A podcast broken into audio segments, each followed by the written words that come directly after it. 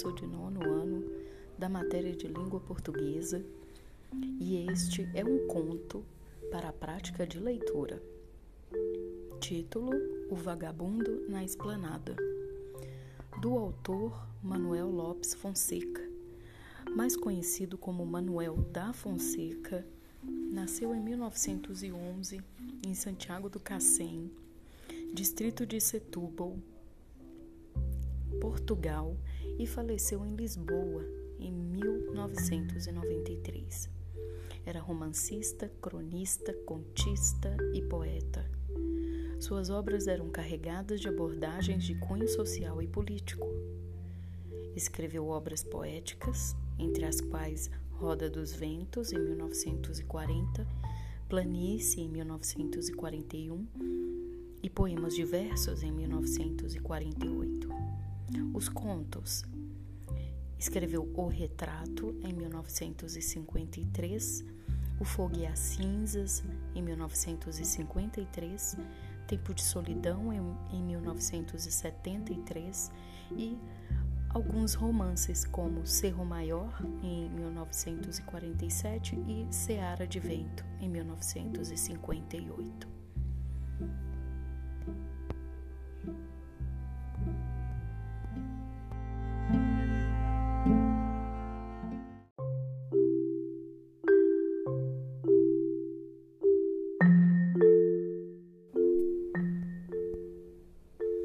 Vagabundo na esplanada.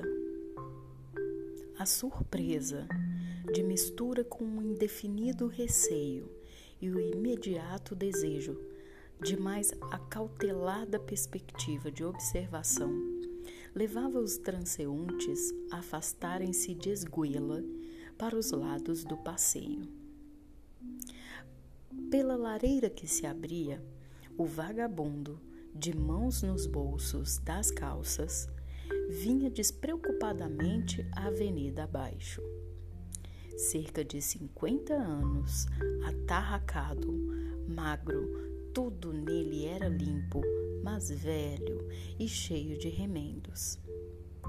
Sobre a esburacada camisola interior, o casaco puído nos cotovelos, e demasiado grande caía ali dos ombros, em largas pregas que ondulavam atrás das costas ao ritmo lento da passada.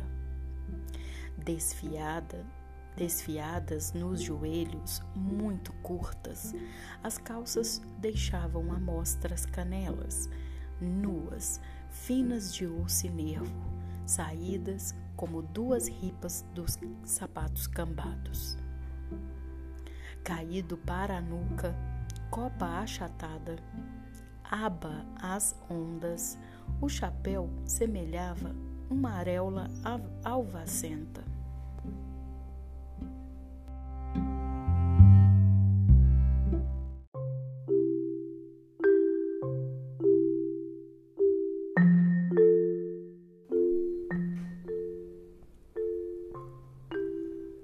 Apesar de tudo isso, o rosto largo e angula, anguloso do homem, de onde os olhos azuis claros irradiavam como que um sorriso de luminosa ironia, compreensivo perdão, erguia-se, intacto e distante numa serena dignidade.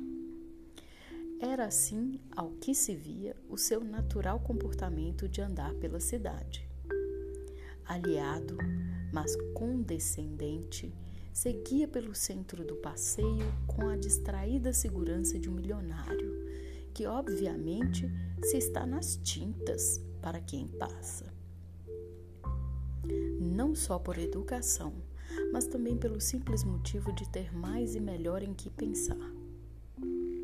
O que não sucedia aos transeuntes, os quais, incrédulos ao primeiro relance, se desviavam oblíquos de deambulante causa de seu espanto. E à vista do que lhes parecia um homem livre de sujeições, senhor de si próprio em qualquer circunstância e lugar, logo por contraste, lhes ocorriam todos os problemas, todos os compadrios, todas as obrigações que os enrodilhavam e sempre submersos de prepotências, sempre humilhados e sempre a fingir que nada disso lhes acontecia. Num instante, embora se desconhecessem, aliviava-os a unânime má vontade contra quem tão vincadamente os afrontava em plena rua. Pronta, a vingança surgia. Falavam dos sapatos cambados, do fato de remendos, do ridículo chapéu. Consolava-os imaginar os frios, as chuvas e as fomes que, os, que o homem havia de sofrer. Entretanto, alguém lhe disse: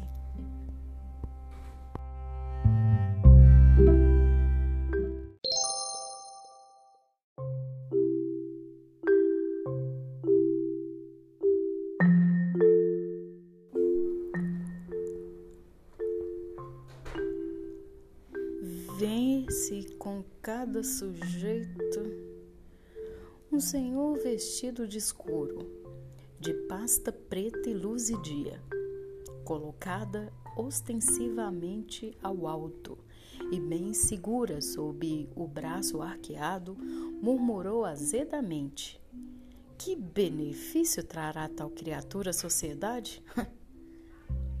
Devia era ser proibido que gente dessa classe andasse pelas ruas da cidade?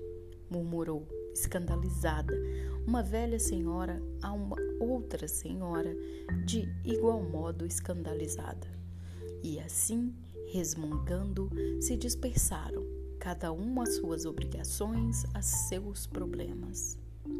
Sem dar por tal, o homem seguia adiante. Junto dos restauradores, a esplanada atraiu-lhe a atenção. De cabeça inclinada para trás, pálpebras baixas, catou pelos bolsos umas tantas moedas que pôs na palma da mão. Com o dedo esticado, separou-as, contando-as conscienciosamente. Aguardou o sinal de passagem e saiu da sombra dos prédios para o sol da tarde quente de verão. A meio da esplanada havia uma mesa livre, com o à vontade de um frequentador habitual, o homem sentou-se. Após acomodar-se o melhor que o feitio da cadeira de ferro consentia, tirou os pés do sapato, espalmou-os contra a frescura do empedrado sob o todo as rugas abriram-lhe no rosto curtido pelas soalheiras um sorriso de bem-estar. Mas o fato e os modos da sua chegada haviam despertado nos ocupantes da esplanada, mulheres e homens, uma turbulência de expressões desaprovadoras.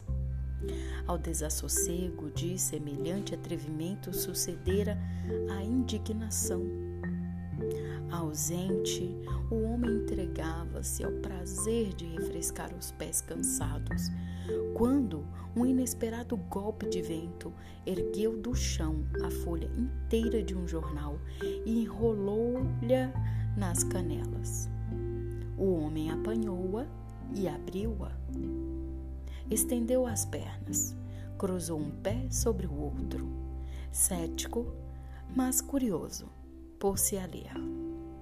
O fato de ser tão discreto pareceu constituir a máxima ofensa para os presentes.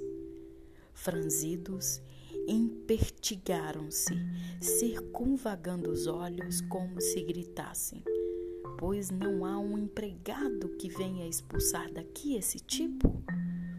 Nas caras, decompostas pelo desorbitado milindre, havia o que quer que fosse de recalcada, hedionda raiva contra o homem mal vestido e tranquilo que lia o jornal na esplanada.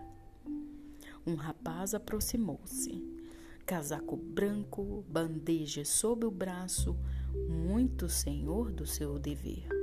Mas ao reparar no rosto do homem, tartamudeou.